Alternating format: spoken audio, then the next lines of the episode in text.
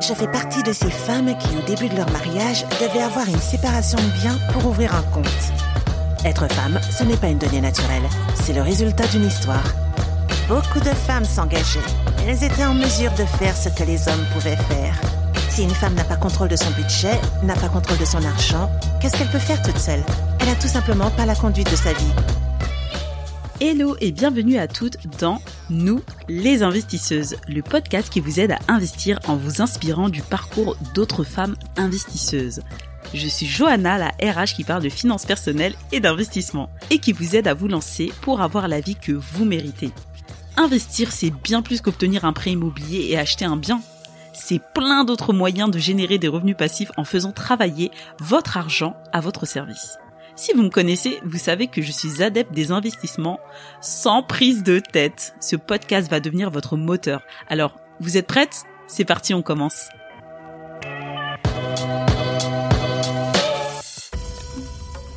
Dionysos, l'agence WordPress, à l'écoute de vos besoins. Merci à Dionysos Digital de soutenir ce podcast. Hello et bienvenue dans l'épisode numéro 3 du podcast Nous les investisseuses. Dans cet épisode, nous allons parler de spéculation et comment vous pouvez investir sans spéculer et en respectant vos valeurs et vos convictions personnelles.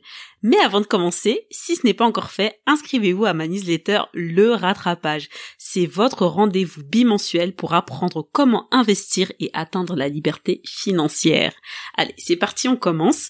Je parle souvent avec des personnes qui me disent que voilà, elles, sont contre la spéculation, qu'elles veulent pas investir en bourse justement parce que elles ne veulent pas spéculer, investir dans des entreprises euh, qui ne sont pas éthiques. Du coup, je voulais qu'on revienne sur le terme de la spéculation. La spéculation, c'est le fait de jouer sur le prix. Donc, de parier à la hausse ou à la baisse des prix. Et ça, la spéculation, c'est quelque chose qu'on fait sur le court terme. Donc, faut pas confondre la spéculation et l'investissement. Je vais vous donner quelques exemples de, d'outils de spéculation, des produits de spéculation. Ce sont des produits de trading qui sont réservés aux professionnels et qui sont très très très risqués puisque vous pouvez perdre beaucoup plus que votre capital. Donc par exemple, vous avez euh, la technique du short selling, c'est euh, la vente à découvert, c'est ce que ça veut dire, qui consiste à vendre un titre que l'on ne possède pas en pariant sur la dévalorisation de l'action. Ça, c'est des exemples. Il y en a encore d'autres. Il y a les CFD, Contract euh, for Difference. Il y a le Forex qui permet de parier sur la variation d'une paire de devises. Voilà, tout ça, ce sont des produits, je vous ai dit, de trading qui sont utilisés par des professionnels sur du court terme. Il y a quelques particuliers qui les utilisent, mais globalement, si vous n'êtes pas un professionnel et que vous n'avez pas euh, toute votre journée à passer devant votre ordinateur pour suivre vraiment l'évolution des cours, c'est quelque chose que je vous déconseille et de toute façon, c'est quelque chose qui, ne vous est pas accessible. Ce n'est pas accessible aux particuliers euh, des outils de trading, sauf si, enfin, sauf ceux qui ont démontré qu'ils avaient des connaissances pour. Donc voilà. Moi, ce que je veux vous dont je veux vous parler, c'est d'investissement. L'investissement, en tout cas moi, de la manière dont je le vois, et je pense que c'est, on peut dire que c'est une définition générale, un investissement, ça s'apprécie sur le long terme. Et là, il y a toute une différence parce que vous pas, euh, vous n'avez pas besoin d'être professionnel pour investir. Il y a plein de manières d'investir. Je l'ai déjà dit et on en parle dans la newsletter. Et je voulais vous montrer que vous pouvez investir dans des entreprises et investir de manière, on va dire, euh, éthique, responsable. J'aime pas trop le terme éthique parce que pour moi, l'éthique, ça veut tout et rien dire. Je considère qu'il y a autant d'éthique que de personnes. Parce que moi, j'ai une certaine, euh, enfin, j'ai certaines valeurs que je défends et des convictions personnelles qui ne sont pas les mêmes que une copine, que ma voisine, que, euh, ma cousine, voilà. Donc c'était ça, c'était ça l'idée. Mais on va voir déjà les moyens que vous avez à votre disposition pour investir différemment et en respectant vos convictions personnelles, c'est très important, ça je l'ai bien compris. Alors, le premier point, c'est, je voulais vous soulever, c'est euh, la finance durable. Vous parlez de la finance durable et voir si c'était une solution possible pour investir de manière entre guillemets éthique. Alors déjà, c'est quoi la finance durable? En fait, c'est des activités financières qui permettent d'améliorer l'intérêt de la collectivité sur le long terme. Donc ça va se jouer sur plusieurs euh, domaines et donc du coup c'est vrai qu'on est dans un monde où on pollue beaucoup, on consomme énormément et de plus en plus on est alerté et on est informé des, euh, des dégâts que l'on produit sur la planète, on voit les conditions de travail de certains salariés à l'étranger ou peut-être même euh, dans nos pays, en France en l'occurrence, et on ne veut pas participer à ça quand on investit dans une entreprise. Et on est de plus en plus nombreuses à vouloir avoir un impact positif en fait sur notre monde et je vais vous montrer que c'est possible via l'investissement. Donc la finance durable, ça regroupe euh, trois grands concepts qui sont la finance solidaire, la finance responsable et la finance verte. On va rentrer dans le détail. La finance solidaire, en fait, elle va permettre de faciliter le financement de projets, des projets à forte utilité sociale. Donc ça peut être de la réinsertion professionnelle, du mal logement. Et en fait, il faut bien comprendre que, voilà, quand vous investissez dans la finance solidaire, on va dire que vous participez, mais c'est pas forcément des projets qui vont être rentables. Le but, c'est pas ça, en fait. La question, elle est plutôt sociale. Et au niveau des projets financiers qui vont être euh, que vous pouvez financer via via la dans le cadre de la finance solidaire, vous avez un label qui certifie justement les projets qui est le label Finansol. Sinon, vous pouvez aussi, euh, il y a d'autres moyens d'investir, c'est enfin d'aider et de faciliter justement euh, le développement de, de ces projets avec le microcrédit et les prêts solidaires. Ensuite, je vous disais, dans la finance durable, vous avez aussi la finance responsable. Alors la finance responsable, ça veut dire quoi? Ce sont des investissements, peut-être que vous avez déjà vu, vous avez déjà entendu parler d'investissement ISR, investissement socialement responsable. En anglais, on dit SRI. Vous avez des fonds d'investissement euh, ISR euh, qui vont regrouper des entreprises qui ont eu une bonne note euh, à une grille qu'on appelle la grille ESG, qui veut dire environnementaux, sociaux et de gouvernance. Donc ces entreprises qui ont démontré, enfin qu'on a évalué et on a pu voir que au niveau environnementaux, elles mettaient en place certaines mesures au niveau au niveau social, au niveau de la gouvernance. Et donc du coup, celles qui ont une bonne note, elles vont être intégrées euh, bah, par les gestionnaires dans des fonds ISR et euh, vous pouvez éventuellement investir dans ces fonds-là. Ensuite, le troisième euh, volet qu'on a dans la finance durable, c'est la finance verte. Donc ça, c'est pour financer les projets positifs pour l'environnement et il y a un label justement qui réglemente tout ça, c'est le label Greenfin. Donc euh, il va, ce label, il va labelliser, désolé du terme double, les fonds qui vont investir dans des projets dits verts.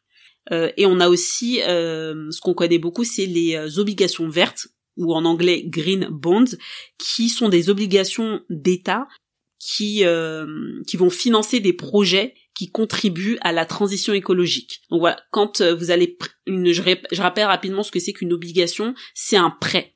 Quand euh, vous prêtez de l'argent, vous pouvez prêter de l'argent à une entreprise, on appelle ça une obligation d'entreprise, vous pouvez prêter de l'argent à une collectivité territoriale ou à un État, ce qu'on appelle les obligations d'État.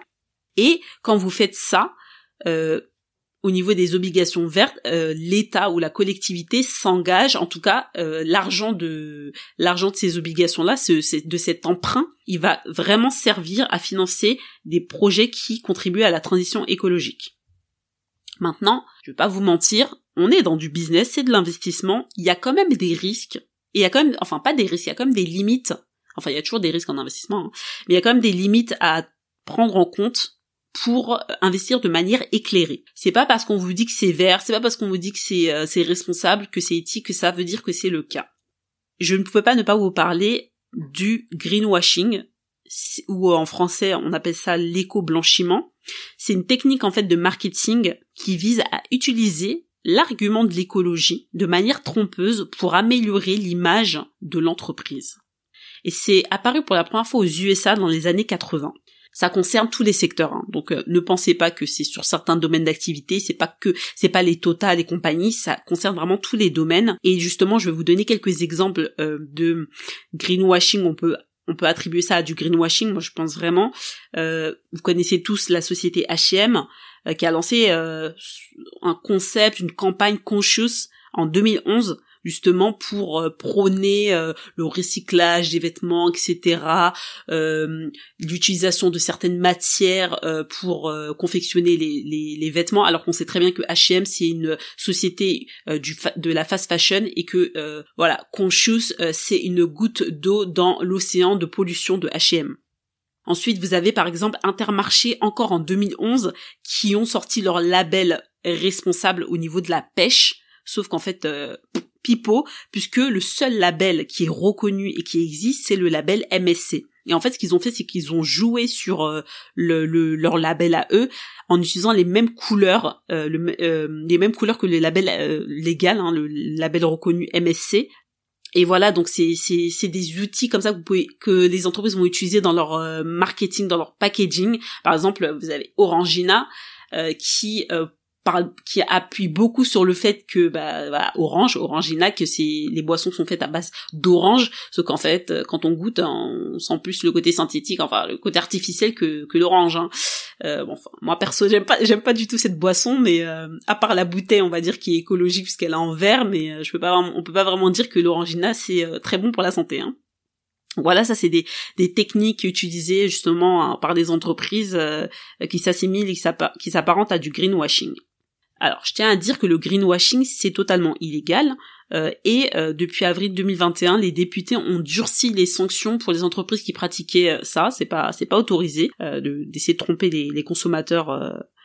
L'autre limite dont je voulais parler en dehors du greenwashing, c'est un phénomène que voilà que j'ai j'ai constaté à mon à mon à mon petit niveau. Euh, j'en parlais avec une copine euh, justement qui qui se posait les questions justement de l'éthique et tout, et je lui disais que voilà moi j'ai un avis très très dur sur euh, tous ces types de labels etc parce que bah, quand on creuse un peu plus, on est un peu surpris de ce qu'on trouve.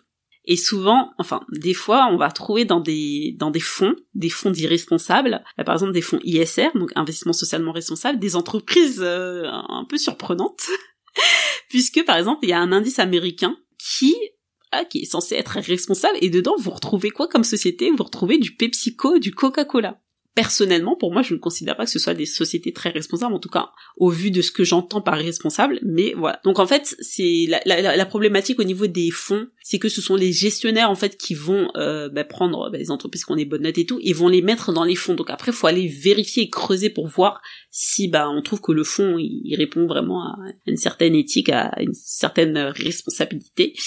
Voilà. Et sinon, il y a un autre sujet aussi euh, qui est apparu sais plus si c'était en 2000, ah, l'année dernière, en 2021. Euh, D'ailleurs, j'avais fait euh, deux posts euh, sur le sujet sur LinkedIn qui ont fait de, des flops totaux, qui ont fait un, un gros flop chacun. C'était sur les entreprises à mission. Les entreprises à mission, c'est une caractéristique qu'une entreprise peut décider de mettre dans ses statuts, ses statuts d'entreprise, pour dire que voilà, elle a une mission particulière, une vocation. Enfin, c'est vraiment, on peut dire un peu comme un manifeste. Et en fait, c'était très, très, j'étais un peu en colère de voir que euh, la première société du CAC 40, donc de l'indice euh, phare français du CAC 40, euh, à avoir adhéré, on va dire, avoir mis dans ses statuts le terme d'entreprise à mission, c'était Danone, et que six mois après ça, ils ont procédé à un plan de licenciement assez important. Et donc moi j'ai trouvé que cette entreprise n'avait rien à faire dans l'entreprise à mission et du coup voilà je trouvais que c'était encore du marketing et de la communication trompeuse. Pour autant, est-ce qu'on va dire que les entreprises à mission c'est du pipeau? Je ne pense pas. J'ai pu échanger brièvement euh, sur LinkedIn encore une fois avec euh, le fondateur d'une petite start-up euh, qui s'appelle Hublot. Et en fait, bah, c'est un, c'est une société qui fait du pressing éco-responsable. Et en discutant avec lui, j'ai compris que voilà, c'était vraiment, c'était vraiment important pour lui d'être une entreprise à mission. Et derrière ça, il y avait des contraintes administratives et financières, mais c'est sûr que quand on est une petite structure et qu'on a vraiment une activité en lien avec de l'écologie, qu'on veut impacter euh, positivement le monde et une grosse société voilà qui a d'autres moyens en termes de ressources humaines et de ressources financières c'est pas comparable l'effort qui est fait. Et en fait euh, voilà ce que j'ai apprécié dans cette entreprise Hublot c'est que bah, déjà l'activité elle est durable puisque c'est du pressing éco-responsable et il y a vraiment une transparence au niveau de leur site.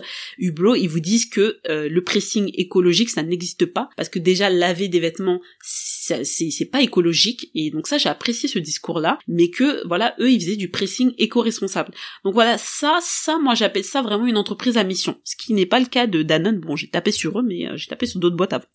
Donc ça c'est vraiment au niveau des limites.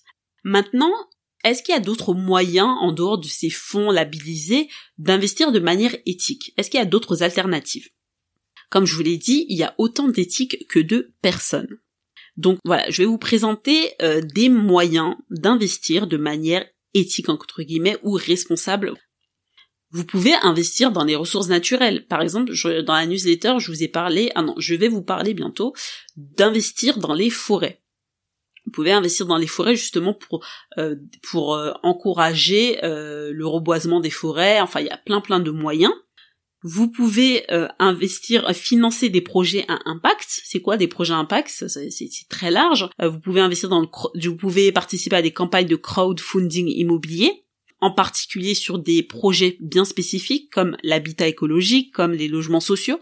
Ensuite, vous avez aussi euh, des, du crowdfunding d'entreprise, euh, enfin plutôt de projets, où là, ce sont des projets à différentes, euh, enfin, qui ont différentes finalités. Par exemple, vous pouvez avoir des projets qui visent à favoriser la transition écologique. Donc, par exemple, moi, j'ai pu voir un projet, c'était de protéger les écosystèmes aquatiques. Voilà, un, exemple de projet qu'on peut euh, financer euh, via une campagne de crowdfunding. Vous avez des projets sur la santé. Donc j'ai vu un projet qui était euh, de développer la bioprothèse Matisse qui permet une reconstitution mammaire naturelle et simple en une seule chirurgie. Donc ça c'est important. Voilà, il y a plein d'autres manières d'investir de manière éthique. Maintenant, voilà, c'est un peu comme, je, trouve que c'est un peu comme l'écologie ou euh, non, le bio, c'est, malheureusement c'est réservé à une certaine partie euh, de la population parce que c'est pas accessible à tout le monde, c'est plus cher. Et euh, l'investissement responsable, c'est aussi destiné à certaines personnes parce que ben, derrière il faut être éduqué, il faut s'informer, il faut aller creuser, comme je vous disais, regarder dans le fond ISR quelle entreprise il y a. Tout ça, ça demande du temps, des compétences, mais voilà, j'atténue mon propos. Il y a quand même des entreprises qui sont, sont spécialisées là-dedans et qui euh, voilà qui permettent de, de, de le faire facilement. Euh, je pense par exemple à la société Good Invest, il y a Lato, je crois c'est ça, la société qui permet euh, lita.co pardon. Je vous mettrai les liens dans la description, ce sera plus simple. Euh, justement qui qui sont spécialisés dans ces investissements là. Maintenant que je vous ai donné les, moyens de d'investir sans spéculer et en respectant vos convictions, je voulais juste bah, qu'on se pose et qu'on se demande bah, moi pour moi c'est quoi, dans quoi j'ai envie d'investir comment vous allez pouvoir fixer vos propres objectifs. Déjà, ce que je pourrais vous conseiller, c'est de lister les investissements qui sont rédhibitoires pour vous, ceux que vous ne voulez vraiment pas. Même s'ils pouvaient rapporter gros, bah, vous n'en voulez pas. Moi, par exemple, c'est l'investissement dans les matières premières, alimentaires ou les métaux précieux. Ça, c'est quelque chose que voilà, je, je ne dérogerai pas. Donc, à vous de lister les investissements rédhibitoires pour vous. Ensuite, vous pouvez aussi lister bah, les sujets, les secteurs qui vous intéressent. Par exemple, ça peut être euh, financer euh, des startups, euh, justement dans la santé, enfin je sais pas, des constructions immobilières écologiques ou sociales, les entreprises responsables. C'est à vous de voir et de lister justement ce qui vous intéresse. Et bien sûr, toujours quelques règles à suivre et à respecter. C'est zéro spéculation, on a dit, on oublie les produits complexes de trading qui sont réservés aux pros, hein, mais je pense que là on est d'accord sur ce point. N'investissez que dans ce que vous comprenez, c'est hyper important. C'est pas parce que la voisine vous a dit, votre chérie vous a dit, euh, oui, euh, ça c'est intéressant et tout. Non, investissez vraiment quand vous avez compris. Il n'y a pas de, c'est pas grave. Si vous ratez le train, il y en aura un autre qui arrivera. Investissez dans ce que vous comprenez, donc prenez bien le temps de comprendre, de vous informer avant d'investir. Et aussi, ça c'est une règle euh, globale en général, n'investissez que sans, dans, pardon, n'investissez que dans ce que vous êtes prêt à perdre. Car forcément, si on peut gagner en investissement, on peut perdre. Donc c'est important que je vous le rappelle que quand on investit, même dans des projets à impact, on peut perdre de l'argent. Donc pour éviter ça, c'est bien de diversifier et de privilégier l'investissement long terme pour réduire justement les risques de perte. Donc ça c'est vraiment moi ce que je pratique. Euh, je diversifie vraiment au maximum et euh, je, je, vise le long terme parce que j'ai pas que ça à faire de, de, de suivre euh, euh sur du court terme des investissements. Voilà, j'ai pas envie d'y réfléchir. Je, je laisse euh, le cours le cours naturel des choses se faire et puis je surveille de temps en temps. Donc j'ai terminé pour cet épisode de podcast sur l'investissement responsable. Alors ce qu'on a vu, on a vu ce que c'était que la spéculation pas touche on a vu qu'on pouvait investir de manière responsable grâce euh, à la finance durable, donc avec la finance solidaire responsable et la finance verte. On a vu aussi les limites justement de, des fonds et euh, de ce type d'investissement. Euh, on a vu qu'il y avait plein d'alternatives de d'investir, même si ça rapporte pas énormément, et eh ben au moins ça respecte vos valeurs. Et puis on a vu les règles les objectifs que vous pouvez vous fixer justement pour respecter vos convictions et investir. Voilà, parce que c'est important d'investir pour se protéger des aléas de la vie, je vous le dis souvent, mais de manière responsable et euh, en respectant vos valeurs. C'est tout pour cet épisode, j'espère qu'il vous aura plu. Si ça vous a plu, je vous invite à liker et à partager au maximum de personnes pour me donner la force. Et si ce n'est pas encore fait, inscrivez-vous à la newsletter. Je vous mets les liens, le lien dans les notes du podcast. Vous allez voir, j'ai plein plein de sujets qui arrivent et je vous dis à la semaine prochaine pour le quatrième et dernier épisode solo. Merci d'avoir écouté ce podcast jusqu'à la fin.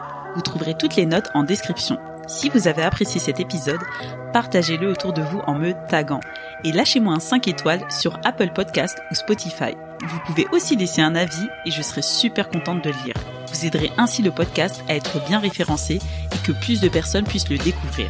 Sur ce, je vous donne rendez-vous pour le prochain épisode de Nous les investisseuses.